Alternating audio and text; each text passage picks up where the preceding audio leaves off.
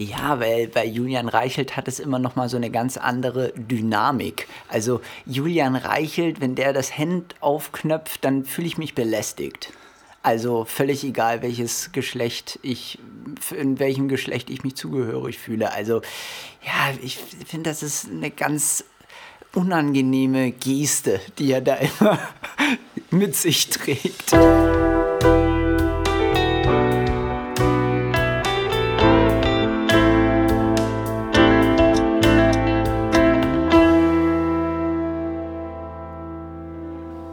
Es ist unseriös, die gesellschaftliche Wirkung beständigen Terrors gegen Flüchtlinge, Schwule, Muslime und andere, die nur ihr Leben leben wollen, mit der vom Umfang her viel geringeren und reaktiven Gewalt der Antifa gleichzusetzen. Das, liebe Zuhörerinnen und Zuhörer, war ein Kommentar von Ronen Steinke in der SZ vom 31. Mai. Und damit herzlich willkommen zur Folge 22 von Ehrlich Berlin, dem Polit-Podcast mit erfrischend ehrlichen Journalismus von uns, zwei angehenden Journalisten aus natürlich der Bundeshauptstadt. Wöchentlich geben wir euch unsere Sicht zu dem, was eben aktuell so in der Welt passiert. Und die Stimme des Zitats dieser Woche war Max Benz Kuch. Und die meines Gegenübers war wie immer Nick Wilke. Ja, und damit auch nochmal von meiner Seite ein herzliches Willkommen an unsere Zuhörer und Zuhörerinnen. Wir starten gleich rein mit dem Thema, was du in dem Zitat schon angesprochen hattest. Es geht um den Fall Lina E und den Tag X. Ich finde, das klingt irgendwie immer wie so ein, wie so ein ganz schlechter Film. Ähm, viele von euch, vielleicht manche von euch, haben es mitbekommen. Es gab eine Verurteilung im Fall Lina E und darauf folgend gab es ein paar Unruhen genannt Tag X. Jetzt erstmal die Frage, warum wird Lina E eigentlich angeklagt? Wer ist eigentlich Lina E? Lina E ist eine Studentin, die angeklagt wird aufgrund des Vorwurfs, ähm, ja, dass sie in einer linksextremistischen Vereinigung ist. Aber nicht so schnell, denn es geht um mehrere Angriffe auf rechtsextreme oder vermeintlich rechtsextreme Menschen, die in einer Gruppe begangen wurden. Dann gab es einen Fall, bei dem äh, es einen Überfall auf einen Betreiber einer rechtsextremen Szenekneipe gab. Der wurde verprügelt, unter anderem auch mit Hämmern, und die mutmaßlichen Täter sind dann in zwei Autos geflohen und wurden dann von der Polizei gestoppt und festgenommen. In einem dieser Autos saß Lina E. Sie sitzt seitdem in Untersuchungshaft. Der Prozess, der geht schon seit äh, fast über einem Jahr. Insgesamt werden 13 Personen bei diesen Angriffen aus dem rechtsextremen Spektrum verletzt, teilweise schwer, Knochenbrüche ähm, etc. Und die Bundesanwaltschaft, die sieht darin mehr als nur eine reine Gewaltstraftat. Sie wirft den Angeklagten die Bildung einer kriminellen Vereinigung gemäß ähm, 129 Strafgesetzbuch vor. Und wir erinnern uns, ich glaube, wir hatten es vor zwei oder drei Folgen, um genau diesen Vorwurf geht es auch bei der letzten Generation. Die Bildung einer kriminellen Vereinigung gemäß dieses Paragraphens, ja, sie ist umstritten. Sie, dieser Paragraph wird immer wieder in juristischen Kreisen auch als Gummiparagraph bezeichnet, weil er eben sehr lose formuliert ist. Er wurde damals von Bismarck eingeführt, ähm, um gegen revolutionäre Sozialdemokraten vorzugehen. Und eben diesen Paragraphen sieht hier auch die Bundesanwaltschaft äh, als relevant an. Der soll nämlich jetzt eingesetzt werden. Im September 2021, ich habe es eben angesprochen, begann der Prozess. Der Deutschlandfunk hat das damals als schleppenden und langwierigen Indizienprozess bezeichnet den Verlobten übrigens von Lina E., den führt das sächsische Landeskriminalamt übrigens als sogenannten Gefährder. Das heißt, er wird intensiver beobachtet. Man geht davon aus, dass er bereit dazu ist, Gewalttaten zu begehen, eine Gefahr für das gesellschaftliche Leben darstellt. Und deshalb wird er eben intensiver ja, äh, beobachtet. Und das Krasse ist, dass es in Sachsen wirklich seit ähm, ja, ein paar Jahren eine sogenannte Soko links gibt. Und zwar links, nicht wie man es jetzt denkt, sondern links, L-I-N-X. Und ich finde, das klingt wirklich wie eine schlechte Gen Z-Auflage von einem Tatort. Also ich weiß nicht, wer sich diesen Namen ausgedacht hat. Ähm, so ein bisschen lächerlich finde ich schon. Es sind 25 Ermittler dort tätig.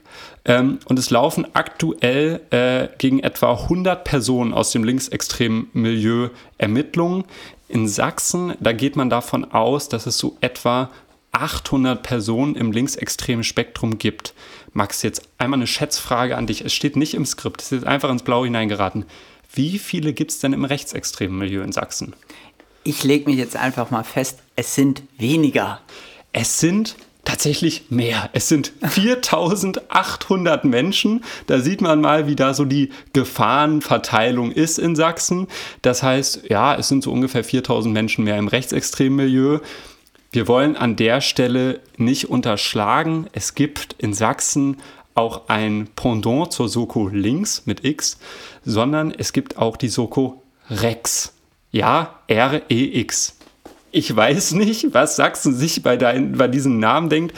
Kriegt eure Namen in den Griff. Also es ist wirklich irgendwie so ein bisschen lächerlich. Ich hoffe, dass diese drei Buchstaben eine bürokratische Bedeutung haben, dass es einfach ein System gibt, in dem nur drei Buchstaben verwendet werden dürfen für solch eine Soko-Betitelung. Ja. Ich hoffe es einfach nur. Es ist auch nur ins Blaue hineingeraten, weil ansonsten schäme ich mich an der Stelle fremd für die sächsische Landespolizei, der von mir im Intro angesprochene Ronen Steinke. Ronen Steinke von der SZ hat in seinem Kommentar dann auch nochmal fortlaufend weiter kommentiert. Ich möchte das nochmal dem Zitat hinzufügen, das ich am Anfang gebracht habe. Übeltaten, die aus der linken Szene kommen, nach allen Regeln der Kunst auszuleuchten und rasch und strikt vor Gericht zu bringen, das ist ein Lieblingsprojekt einer jeden sächsischen Landespolitik. Und das beschreibt ganz gut den Weg, den die sächsische Landespolitik da eben seit Jahren schon eingeschlagen hat der ist ganz klar von Ministerpräsident ähm, Kretschmer so vorgegeben. Der ist, das kann man so sagen, ein Getriebener der Bevölkerung ja. in Sachsen. Er wird sogar intern in der CDU auch immer unter zwei als Geisterfahrer in seiner Partei beschrieben. Also einer, der ein bisschen innerhalb der CDU freidreht, weil er ansonsten gar nicht mehr diese Position in Sachse innehaben, innehaben könnte. Und das wird so auch von der Union geduldet, weil jeder weiß, der muss das auch tun, damit dort eben keine AfD-Regierung zustande kommt. Auf dieses Thema kommen wir später noch zurück in der Folge. Du hast es gerade schon angesprochen, Roland Steinke hat das kommentiert. Es ist so ein bisschen die Lieblingsdisziplin der sächsischen Landespolizei. Der sind sie jetzt auch treu geblieben. Lina E. wurde jetzt nämlich verurteilt und zwar zu fünf Jahren Haft und drei, also fünf Jahren und drei Monaten Haft. Allerdings wurde sie jetzt unter Auflagen vorerst freigelassen, weil das Gericht eine Revision erlaubt hat. Sie muss zwar ihren Personalausweis zusätzlich zu ihrem Reisepass abgeben, muss sich zweiwöchentlich ähm, bei der Polizei melden und darf, ohne das vorher anzumelden und absegnen zu lassen, nicht umziehen. Nach diesem Urteil, nach der Verkündung dieses Urteils, soll wohl Jubel im Saal ausgebrochen sein, denn in diesem Saal haben sich Szenen abgespielt, so liest man es zumindest äh, in den gängigen Medien, die man so eigentlich aus der Zeit der 68er von Horst Mahler und Fritz Teufel kennt. Die Richter wurden mehrfach beschimpft, unter anderem auch als Faschisten. Meines Erachtens nach unwürdige Szenen, ähm, äh, die sich da abgespielt haben, aber gut. Diese Stimmung ist auch übergeschwappt in Leipzig auf die Straßen. Es gab den sogenannten Tag X. Der Tag X, das war am Anfang noch ein friedlicher Protest. Viele hatten es befürchtet und wahrscheinlich noch mehr damit gerechnet. Gegen 18 Uhr ungefähr sind dann Linksradikale und Polizisten aufeinander getroffen. Da sind Bilder entstanden, die ihr bestimmt auf Social Media oder ähm, ja, in anderen Medien gesehen habt, die sehr an den G20-Gipfel von vor sechs Jahren in Hamburg erinnert haben. Das waren verstörende Szenen, ähm, viel Rauch, viele Steine, ähm, teilweise auch ähm, Silvesterraketen.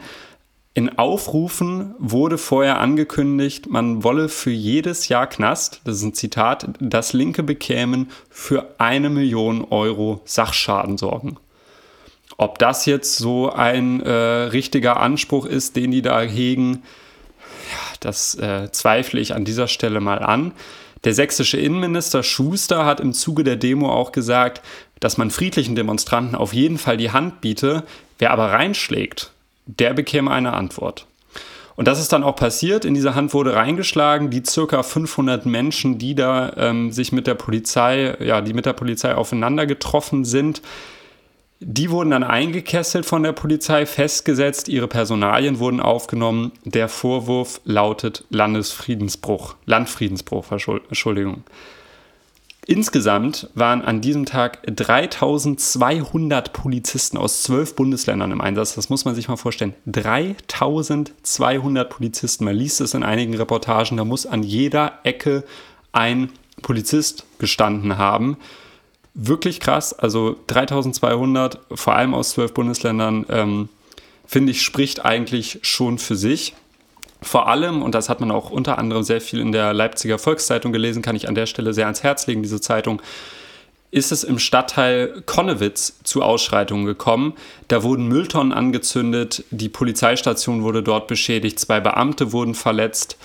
Aber trotz dieser vielen Ausschreitungen muss man sagen, die schlimmsten Befürchtungen, die sind nicht eingetreten. Es wurden nur fünf Männer vorläufig festgenommen wegen Landfriedensbruch. Teile der Linkspartei, wer hätte es gedacht, werfen der Polizei jetzt aber vor, die Lage eskaliert zu haben. Medienberichte lassen andere Schlüsse zu. Max, was ist denn unsere Meinung zu diesen Protesten? Können wir das verstehen? Wie stehen wir dazu? Dieser Tag X ist in Leipzig legendär. Das muss man nochmal zur Einordnung sagen. Ich habe einen sehr guten Freund in Leipzig und der hat mir da schon vor vielen Jahren darüber erzählt, was für eine große Sache das ist. Leipzig ist auch, gilt in Sachsen eher als grundsätzlich linke Stadt. Dresden ist rechts Chemnitz ist auch eher rechts, aber Leipzig gilt schon links. Nichtsdestotrotz gibt es auch in Leipzig rechte Ströme und diese schlagen sich sogar in Fußballclubs nieder. Und zur Krönung des Tag Xs gab es dann eben noch zu diesen Protesten Gegenbewegungen. In Leipzig fand dann nämlich noch ein Stadtfest statt. Äh, statt. Dann gab es noch ein Konzert, bei dem Herbert Grönemeyer aufgetreten ist. Weil das aber nicht genug ist, fand noch ein Fahrradrennen statt und es gab ein großes Public Viewing zum DFB-Pokal-Finalspiel. Ja. Und weil das In dem ja, Leipzig auch gespielt hat, muss man ja, dazu. und weil das ja auch noch nicht genug ist, gab es dann auch noch das Finalspiel des Sachsen-Pokals. Und jetzt, liebe Zuhörerinnen und Zuhörer, wird es richtig kompliziert, denn dort haben die zwei rechtesten Vereine Sachsens gegeneinander gespielt. Das heißt, bei diesem Sachsen-Pokalfinale müssen sich die rechte, muss sich die rechte Szene versammelt haben.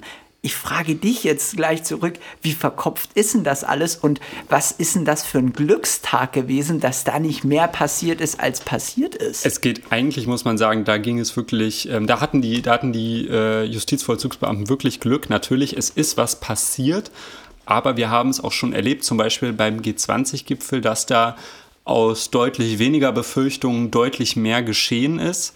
Ähm, Leipzig war an diesem Tag, würde ich sagen, ein Pulverfass und so ein paar Schwarzpulverknospen sind rausgefallen und sind halt auch explodiert. Aber ich sag mal so, das Pulverfass an sich, das steht noch.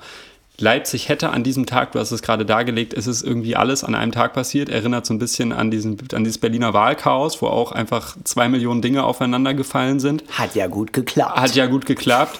ich würde sagen, Leipzig ist mit einem leicht hellblauen Auge davongekommen. Ähm, ich finde es aber trotzdem ehrlich gesagt vor allem dieser Aufruf, wir werden für jeden, äh, für jedes Jahr Knast, das ein Linker bekommt, eine Million Euro Sachschaden verursachen. Leute, ich verstehe es nicht. Man spielt, man tut sich damit doch nur als Bewegung selber weh. Das ist total unproduktiv. Ich verstehe auch, dass diese Leute nicht produktiv sein wollen in dem Moment, sondern eher destruktiv. Aber ich muss ganz ehrlich sagen, man tut der Bewegung keinen Gefallen, indem man die durchaus konstruktiven Argumente gegen diese Verurteilung gemäß Paragraph 129 im Strafgesetzbuch, indem man da konstruktive Argumente anwendet, das ist ja völlig legitim. Aber sich hinzustellen und zu sagen, eine Million Euro Sachschaden für jedes Jahr Gefängnis, wo soll das hinführen? Ja, wo soll das hinführen? Ich bin trotzdem, ist es für mich unbegreiflich, so ein Sachsen-Pokalfinale, das lässt sich doch anders terminieren. Und auch wenn man weiß, da ist ein DFB-Pokalfinale, das Public Viewing muss doch, muss doch richtig abgesichert werden und richtig organisiert werden. Ich frage mich wirklich, wie kann man so aneinander vorbeiplanen, weil es kann mir keiner sagen, dass das alles so die Idee im Vorhinein war. Ich glaube, dass dieser Auftritt von Herbert Grönemeyer, der wurde tatsächlich so als eine Art Gegenbewegung im Nachhinein angesetzt. Mhm. Und auch das Stadtfest in Leipzig fand Freitag, Samstag und Sonntag statt. Das heißt, dieser Tag X ist da nur draufgefallen. Nichtsdestotrotz, ich frage mich, wie kann man denn einfach den Menschen in Leipzig sowas antun und die ja. so einer Gefahr aussetzen. Ja. Also jedem, auch den Beteiligten des Tag Xs, ja. die sind ja auch einer Gefahr einfach ausgesetzt. Ich meine, die sind vielleicht dann sich gar nicht so der Größe bewusst, was sie da eigentlich machen. Und das ist einfach für mich unerklärlich, dass sowas in Deutschland überhaupt geht. Der MDR Sachsen hat das Ganze betitelt mit Tag X, Feste und Fußball. die Überschrift trifft es auf einer faktischen Ebene. ähm, also was da, was da gesagt wird, ist inhaltlich korrekt. Ähm, ob es den Umfang des Ganzen dann auch wirklich ähm, ja, richtig wahrheitsgetreu widerspiegelt, zweifle ich an dieser Stelle einmal an. Ich würde sagen, mit einem hellblauen Auge davongekommen. Ähm, hoffentlich kommt es da nicht noch zu, ähm, ja, ich würde sagen, heftigeren Ausschreitungen. Wollen wir ins nächste Thema gehen? Ja, und da bleiben wir doch einfach mal bei der Farbe Blau. Ich würde aber sagen, das ist kein hellblau, sondern eher so ein tief dunkleres Blau und die Farben Schwarz, Rot, Gold sind auch dabei. Ja. Denn die AfD erlebt hierzulande ein Umfragehoch. Ich sage hierzulande, weil dieses Umfragehoch sich laut ARD Deutschland Trend auf die Bundesebene bezieht ja. und nicht auf das Bundesland Sachsen oder Thüringen oder sonst irgendeins von den sogenannten neuen Bundesländern. Nein, es bezieht sich tatsächlich auf die Bundesebene. Und jetzt haltet euch fest, die AfD kommt laut diesen repräsentativen Zahlen auf 18 Prozentpunkte. Und das ist gleich auf mit der Kanzlerpartei SPD ja, die SPD hat abgebaut, aber so weit weg von den 18 Prozent war Olaf Scholz jetzt auch nicht, um Kanzler ja. zu werden. Das waren ein paar 20 Prozentpunkte. Die AfD ist jetzt einfach bei 18 Prozent. Und was wir uns jetzt fragen ist, wie kommt das zustande und warum landen diese ganzen Protestwähler und Protestwählerinnen nicht einfach alle bei der Union? Es ist definitiv seltsam. Noch erschreckender finde ich zum Beispiel aber auch noch, dass in Ostdeutschland, wenn man Berlin rausrechnet, die AfD sogar auf 32 Prozent kommt. Stärkste Kraft. Das muss man sich mal überlegen. Fast jeder Dritte, ähm, würde ich jetzt mal so sagen mit meinen statistischen Fähigkeiten. Ähm, ja, was sind unserer Meinung nach die Gründe? Ich glaube, es setzt sich aus mehreren Dingen zusammen. Einerseits muss man sagen, ja, das ist zwar ein totgetretenes Argument, aber auch die Ampel trägt ihre Mitschuld an dem AfD hoch. Die AfD ist keine Überzeugungspartei, also die Wähler der AfD sind keine Überzeugungswähler. Die AfD ist eher eine Defizitpartei. 67 Prozent der Wähler sagen, sie wählen die AfD einfach nur aus Enttäuschung. Und das muss man sagen, ist meiner Meinung nach einfach auf die Verunsicherung zurückzuführen, die nun mal entsteht, dadurch, dass wir irgendwie eine sehr chaotische Koalition in Berlin haben, die über dieses Land regiert. Man hat einen Krieg in der Ukraine, wo man sagen muss, ja, es gibt auch in der AfD, in der rechten Szene gibt es Lager, die da irgendwie die Lage etwas falsch einschätzen oder meiner Meinung nach falsch einschätzen und da ähm, die Ukraine nicht als das Opfer, sondern als den Täter sehen. Und dann hat man auch noch den Klimawandel im eigenen Heizungskeller quasi mit diesem Heizungsgesetz, wo ja wirklich die letzten zwei, drei Wochen, wir hatten es bei Ehrlich Berliner auch, glaube ich, in zwei, drei Folgen, ähm, wo es drunter und drüber ging, wo auch wirklich die Ampelparteien untereinander nicht so die beste Figur gemacht haben, wo teilweise ein Streit geführt wurde, der eigentlich im Paul-Löber-Haus stattfindet. Der wurde dann über die Tagesthemen und in Talkshows geführt. Und das alles hat zu meines Erachtens ein Bild ähm, zusammengestellt, was die Ampel einfach nicht im besten Lichte erscheinen lässt. Das ist für mich der Punkt 1. Der Punkt 2 ist für mich, dass die SPD und Olaf Scholz meines Erachtens in der Koalition viel zu schwach sind. Wenn man sich überlegt, was sind die Themen, die aktuell in der Koalition verhandelt werden, sind das Themen der FDP und dann sind das Themen der Grünen, was ja an sich auf politischer Ebene kann man jetzt richtig oder falsch wählen, dass das die Themen sind, die eben verhandelt werden. Aber wo ist die SPD? Wo ist die Diskussion über soziale äh, Maßnahmen auf dem Arbeitsmarkt? Wo sind Diskussionen über Mindestlohn? Wo sind äh, Diskussionen über Sozialpolitik im Allgemeinen? Die fehlen einfach gerade. Was gerade gemacht wird, ist eine Politik der Grünen, wogegen ich nichts habe, ist eine Politik der FDP, wogegen ich eigentlich tendenziell auch nichts habe. Bloß es ist halt eine Dreierkonstellation. Und in dieser Dreierkonstellation geht die SPD gerade unter. Und deshalb steuern wir, so sieht es zumindest gerade aus, auf die erste Wahl zu, wo die Kanzlerpartei ohne Kanzlerbonus reingeht. Ja, das äh, wäre, das ist fast nicht zu glauben. Ich habe tatsächlich, als Olaf Scholz das Amt angetreten hat des Bundeskanzlers, daran geglaubt, dass er davon getragen auch noch mal eine zweite Amtszeit gehen könnte, was man jetzt beim ersten Mal nicht geglaubt hat, weil er doch sehr überraschend Bundeskanzler ja. geworden ist für die meisten. Nichtsdestotrotz, ich gebe dir da völlig recht, die SPD geht da unter. Man hat sehr schnell den Mindestlohn durchgesetzt bekommen. Das möchte ich hier an der Stelle auch noch mal sagen. Also die SPD hat ihre Punkte oder Olaf Scholz, ja. besser gesagt, durfte seine Punkte sehr früh in dieser Koalition machen. Wahrscheinlich war das part of the deal ja. des Koalitionsvertrags. Und jetzt nimmt man sich die großen Aufgaben vor. Und die großen Aufgaben liegen darin, die Streitthemen von Grün und Gelb zu bearbeiten. Ja. Und das sind wirklich auch die großen Themen. Nur da, da, haben die ein Problem, alle drei miteinander, die wären sich da ja überhaupt gar nicht einig.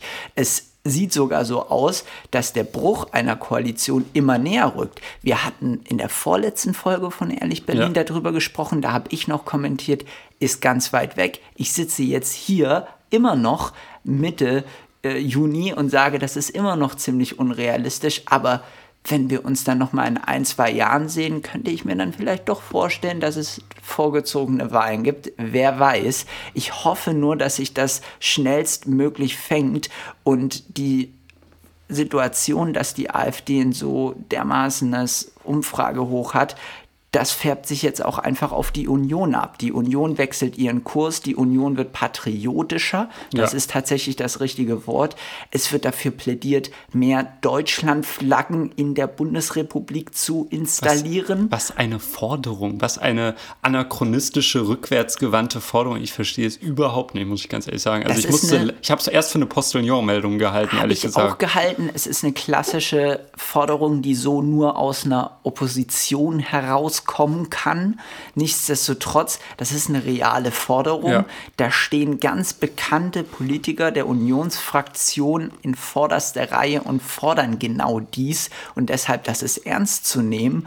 Und die Union macht das, weil sie eben weiß, da ist ein Interesse anscheinend gegeben und dieses Interesse müssen wir bedienen. Da sind Nachfrager da, um ja. in diesem Narrativ des Marktes zu bleiben und die wollen wir eben befriedigen, die wollen wir abholen.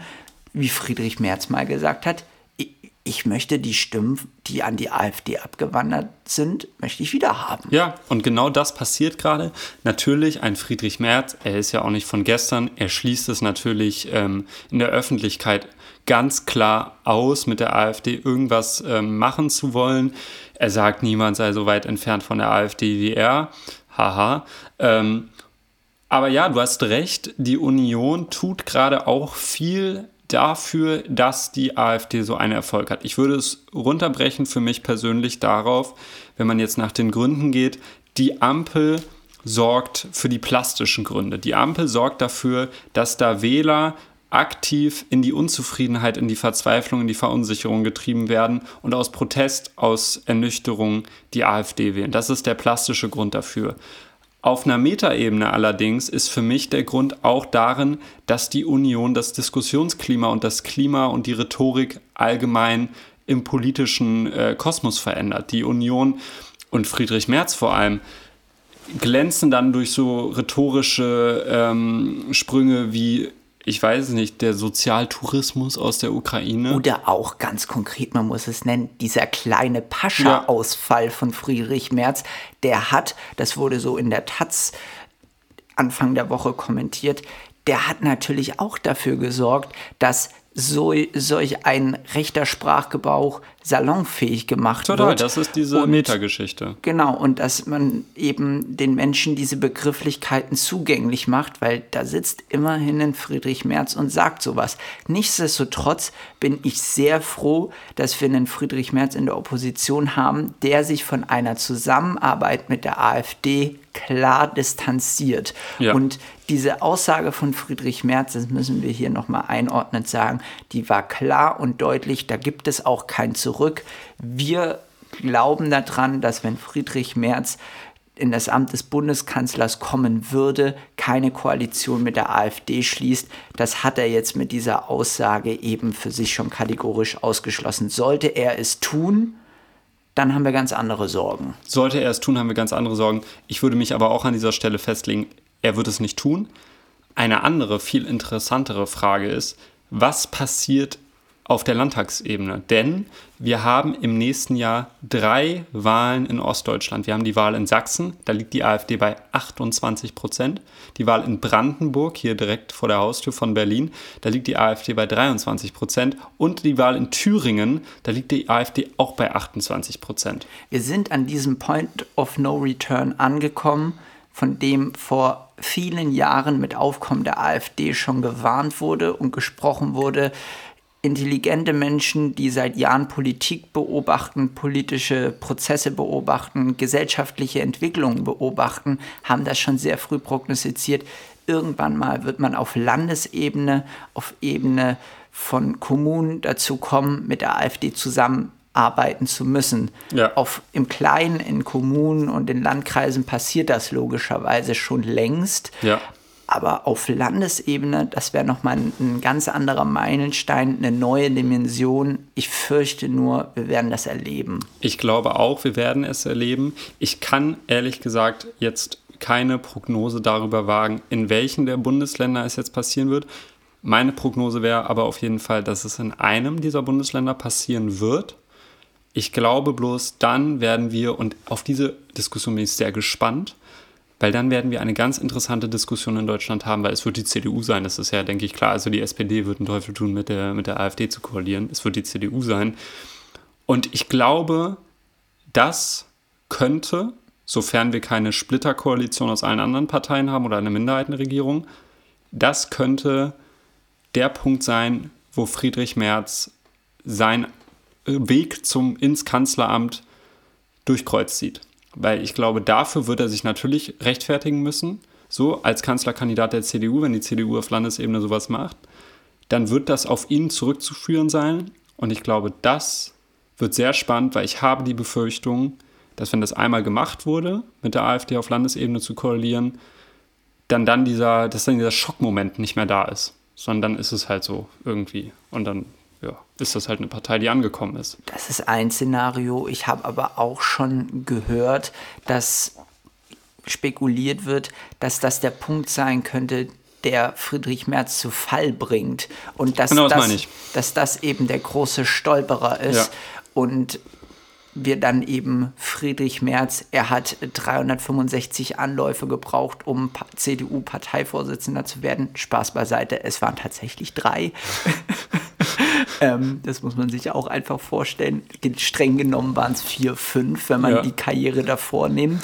Nichtsdestotrotz, der Weg und die Position, die er jetzt hat, der war schon endlos lange und er könnte dann eben auf den letzten Metern durch solch eine Koalition auf Landesebene stolpern, auch wenn er da nur indirekt als Parteivorsitzender involviert ist. Er ist derjenige, der an der Spitze dieser Partei steht und der Kopf, der Ja. Fisch des Kopfes stinkt ja bekanntlich am meisten. Kurve gekriegt. Von der AfD kommen wir jetzt zu einem Lieblingsthema der AfD, nämlich das Asylrecht. Es gibt nämlich ein neues Asylgesetz auf EU-Ebene. Was wurde denn da beschlossen? Ja, es wurde jetzt beschlossen nach langen Diskussionen und ich würde sagen, gefühlt, äh, wenn ich mir so die Medien und auch die Politiker in den letzten Tagen angucke, eigentlich ist so niemand wirklich zufrieden. Ähm, aber beschlossen wurde, dass ankommende Menschen aus sicher geltenden Ländern in Zukunft nach dem Grenzübertritt unter, ja, sagen wir es mal so, haftähnlichen Bedingungen in streng kontrollierte Aufnahmeeinrichtungen kommen sollen. Dort soll im, Not, im Normalfall dann innerhalb von zwölf Wochen geprüft werden, ob der Antragsteller, die Antragstellerin Chancen auf Asyl hat. Wenn nicht, dann wird diese Person direkt zurückgeschickt. Faeser, unsere Innenministerin, stand dazu im Heute-Journal Rede und Antwort nannte das ein historisches Ergebnis, bei dem Deutschland dafür gesorgt habe, dass Menschenrechtsstandards eingehalten werden. Das war so ein Moment, wo ich mich gefragt habe, ja, also ist das nicht irgendwie das Bare Minimum, was man irgendwie machen sollte? Also ja, toll, du hast Menschenrechtsstandards eingehalten und was wenn nicht? Also hä? Das, die Aussage habe ich ehrlich gesagt überhaupt nicht begriffen. Aber gut, ähm, Menschenrechtsorganisationen, die haben die Reform sehr stark kritisiert. Da kam unter anderem der meiner Meinung nach wirklich ein Banger-Satz. Horst Seehofer hätte keine radikalere, keine radikalere Reform hingekriegt wirklich eine Beleidigung an Faser, die ich in dem Moment, als ich das gelesen habe, wirklich sehr gefeiert habe. Also Horst Seehofer nochmal, das war der vorherige Amtsinhaber von Nancy Faeser, also Horst ja. Seehofer, auch genannt Heimathorst. Er war auch mal Innenminister und das ist ein Mann, aus Bayern kommt, CSU. Teil der CSU, genau richtig, der Christlich-Sozialen Union. Und der hat sich nämlich an seinem Geburtstag mal dafür feiern lassen, dass heute so viele Asylanten abgeschoben wurden wie noch nie. Genau, und er hat sich auch einmal, das fand ich besonders makaber, dafür feiern lassen, dass ich glaube, es war an seinem 68. oder 69. Geburtstag, wurden so viele Flüchtlinge abgeschoben, wie er alt geworden ist. Herzlichen Glückwunsch. Herzlichen Glückwunsch, Herr Seehofer. Also es war wirklich, ähm, von daher, das hat gesessen, ähm, diese Beleidigung. Aber ähm, scharf formuliert fand ich sehr witzig. Ähm, Faser wurde mit diesen Vorwürfen konfrontiert. Sie hat entgegnet, dass man Schlimmeres verhindert hätte. Ich muss ganz ehrlich sagen, auch das wieder ein Satz. Ich fand diesen Heute-Show-Auftritt, äh, nicht Heute-Show, aber das war es eigentlich, äh, diesen Heute-Journal-Auftritt eher peinlich weil sie eigentlich gegen gar nichts wirklich was sagen konnte, außer halt, ja, wir haben halt irgendwie gewahrt, dass das Ganze nicht in so ganz unwürdige Zustände abrutscht. Also von daher, naja. Ähm, auch Außenministerin Baerbock von den Grünen hat die Einigung gelobt. Ähm, obwohl es doch keine, wie eigentlich geplant, Ausnahmen für Familien mit Kindern geben soll bei Grenzverfahren. Faser will allerdings irgendwie trotzdem sich für Kinderrechte einsetzen. Wie genau mal schauen. Ähm, außerdem sollen Länder, die keine Flüchtlinge aufnehmen wollen, zu Ausgleichszahlungen verpflichtet werden. Und da muss ich jetzt sagen, ich sehe diese Reform sehr kritisch, aber das finde ich eine gute Idee.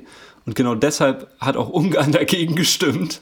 Ähm, ja, in Ungarn Viktor Orban an der Spitze des Landes ähm, für Grenzzäune bekannt.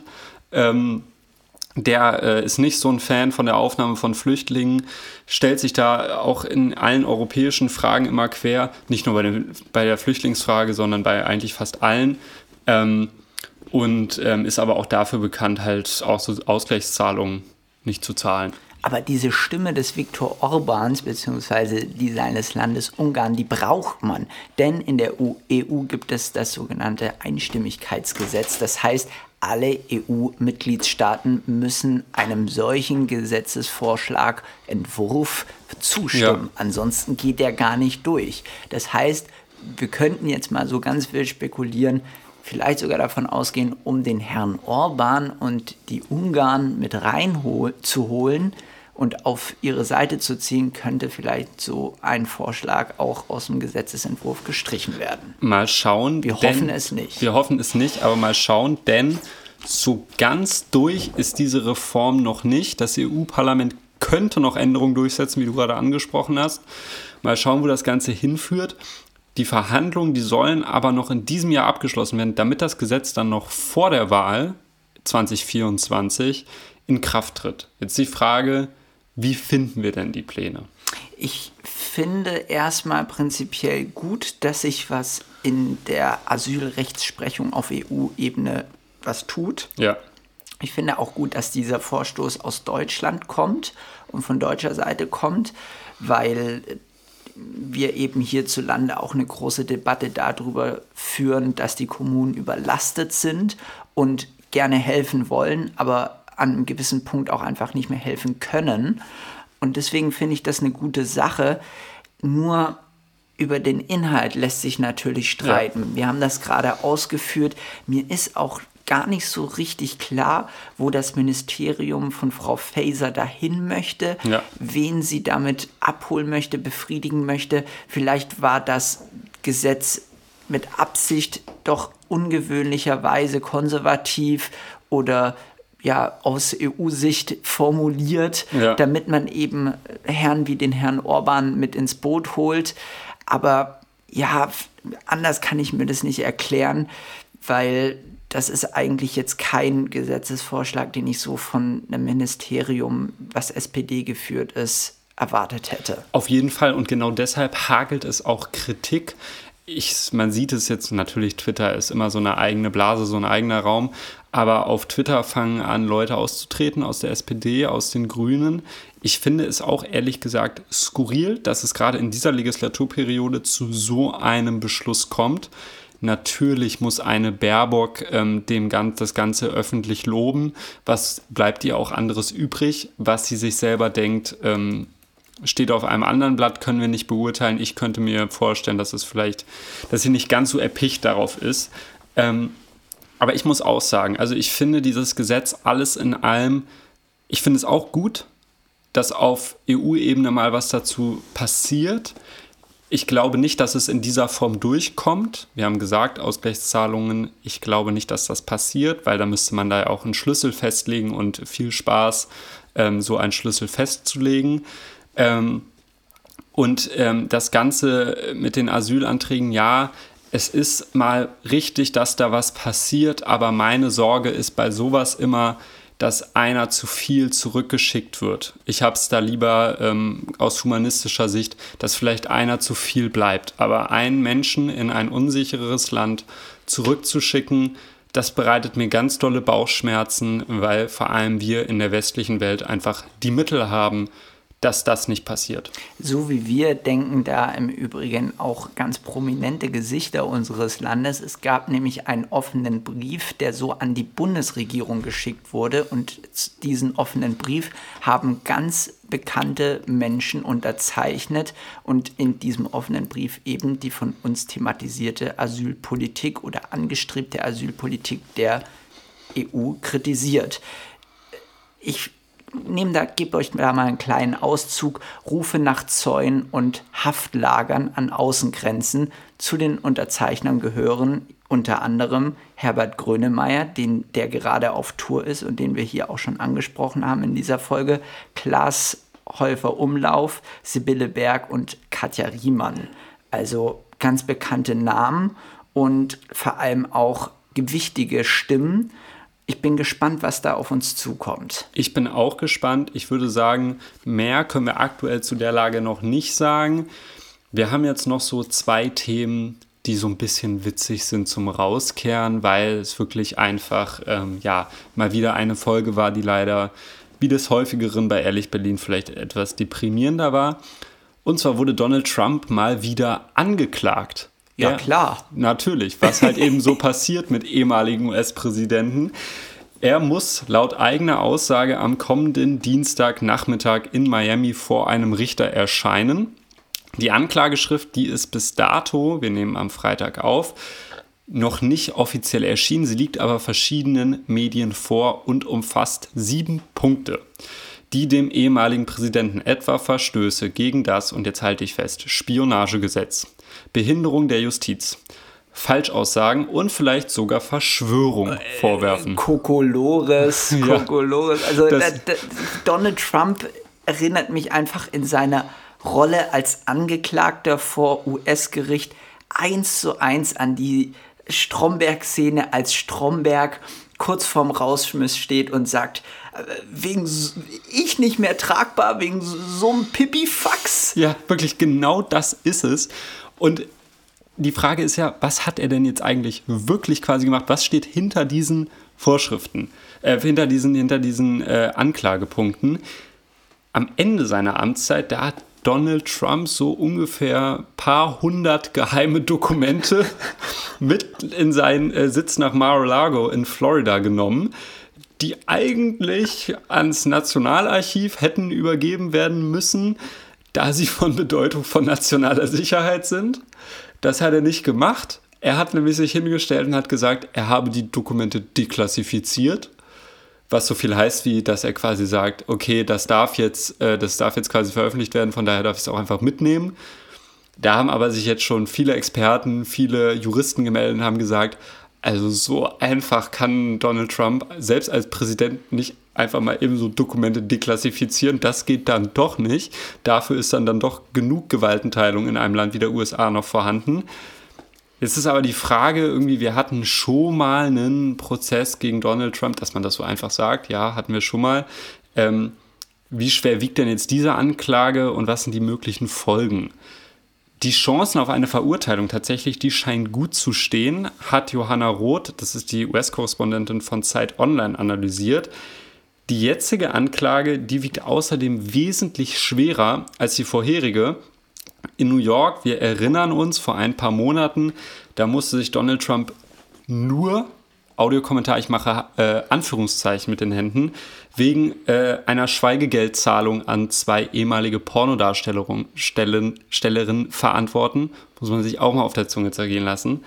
Ähm, und das Gericht, bei dem sich Donald Trump nun verantworten muss, das ist für seine schnellen Verfahren bekannt. Ein Urteil könnte also bereits nach sechs Monaten fallen. Allerdings, Trump könnte, und das finde ich so witzig, weil es dazu in der Verfassung einfach keinen Paragraphen gibt, weil da, glaube ich, noch nie jemand drüber nachgedacht hat, könnte einfach aus dem Gefängnis heraus kandidieren. Ja, ich meine, warum auch nicht? In einer liberalen Demokratie soll das einem guten Bürger des Landes auch nicht verwehrt bleiben. Ich finde es wirklich ein bisschen schräg, was da gerade ja. in den Staaten wieder passiert. Es scheint schon fast ein bisschen Alltag zu sein. Wir dürfen nicht vergessen, der aktuelle US-Präsident Joe Biden, der hat auch mal Geheimdokumente ja. mit nach Hause genommen und das waren auch nicht gerade wenige und die wurden eben nicht auch im Nationalarchiv vermisst. Genau, also von daher, es passieren skurrile Dinge. Was ich aber beängstigend an der Sache finde, klar, es ist witzig, aber beängstigend ist, 43 Prozent, knapp die Hälfte der republikanischen Wähler haben angegeben, dass die Vorwürfe jetzt gegen Trump nichts an ihrer Wahl ändern würden. Man sieht da drin anscheinend in diesem Lager immer noch eine von politischen Eliten äh, inszenierte Hexenjagd gegen Donald Trump. Und ob ihm das am Ende sogar vielleicht als Märtyrer noch etwas nützt, das stelle ich jetzt mal ganz groß in Frage, aber könnte ich mir doch vorstellen, weil so verrückt wie die Amerikaner teilweise ticken, ich meine, man muss sich mal überlegen, der Mann ist halt erstmal Präsident geworden überhaupt, also einmal hat er es schon geschafft. Und jetzt inszeniert er sich halt als Märtyrer, der ja gegen die demokratischen Eliten ähm, aufbegehrt und halt dafür natürlich jetzt ja irgendwie verurteilt werden könnte. Donald Trump ist keineswegs fest der Kandidat der Republikaner für die Präsidentschaftswahlen, die 2024 anstehen werden. Denn es hat sich auch sein ehemaliger Vizepräsident Mike Pence Anfang dieser Woche bereit erklärt, ich würde das auch machen, Leute. Ich würde auch noch mal kandidieren, beziehungsweise zum ersten Mal. Und ich erhebe auch schwere Vorwürfe gegen meinen ehemaligen Chef Donald.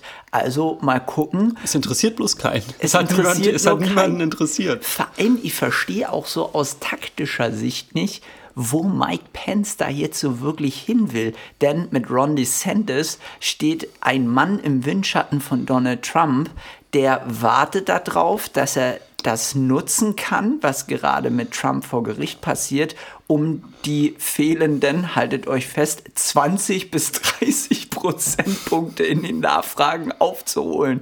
Also es ist auch ein ganz wilder Wahlkampf innerhalb der Republikanischen Partei und ich glaube, wir können uns da noch auf ereignisreiche Wochen einstellen. Donald Trump vor Gericht, da kommt er einfach auch wieder seine Rolle als Entertainer das, gut. Das wird, glaube ich, total skurril und total witzig zu beobachten.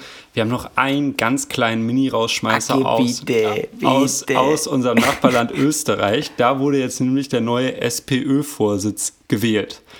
Und da ist so eine kleine Panne passiert. Denn zuerst sah es so aus, als wäre der konservative Hans-Peter Doskozil zum neuen Vorsitzenden gewählt worden. Für etwa zwei Tage war er das auch, bis sich dann bei einer Nachzählung herausgestellt hat, dass in der dazu angelegten Excel-Tabelle die zwei Spalten vertauscht wurden und dann nicht Doskozil, sondern Andreas Babler der neue Vorsitzende der SPÖ geworden ist. Und das ist wirklich lächerlich. Und hier geht es nicht einfach nur um eine parteiinterne Wahl der SPÖ, die im Übrigen das Pendant zur deutschen SPD ist. Also das ist die Sozialdemokratische Partei Österreichs. Ja die ist tatsächlich auch ähnlich groß wie hierzulande die SPD. Die SPÖ hat nämlich unter den vielen wechselnden Kanzlerschaften in den vergangenen Jahren auch immer mal wieder den Kanzler gestellt. Vor allem aber hat die SPÖ auch immer mal wieder den Bundespräsidenten in ja. Österreich gestellt und der verfügt über Macht. Der darf Gesetze unterschreiben, wie das eben bei uns Frank-Walter Steinmeier auch machen darf. Deshalb, das war gar nicht so eine kleine Wahl, wie man vielleicht erst mutmaßen darf. Und es geht hier immerhin auch um den politischen Tod für beide. Ja. Denn derjenige, der jetzt im Endeffekt gewonnen hat, ich möchte es so neutral formulieren, der hat sich nämlich auch endgültig aus der Politik zurückgezogen. Ja. Also der dachte ursprünglich, er wird, Entschuldigung, ich muss lachen, der Kanzlerkandidat und jetzt von heute auf morgen ist er in Rente. Ja, also es ist wirklich äh, lächerlich. Ich meine, Fehler passieren. Ähm, aber dass es jetzt wirklich an einer Excel-Tabelle liegt, in der zwei Spalten vertauscht wurden, äh, ist wirklich einigermaßen lächerlich. Ich finde es wirklich skurril. Ähm, ich hoffe, das schadet dieser Partei nicht nachhaltig. Es wird bestimmt den einen oder anderen Gag dann im Wahlkampf irgendwann geben. Ähm, ja, aber so ist das halt irgendwie in der Demokratie. Ich würde sagen, wir kehren uns an dieser Stelle raus. Max, es hat mir wieder sehr viel Spaß gemacht mit dieser kleinen politischen Reise, die wir hier unternommen haben. Ich würde sagen, bleibt ehrlich Berlin. Ciao, Servus, habe die Ehre.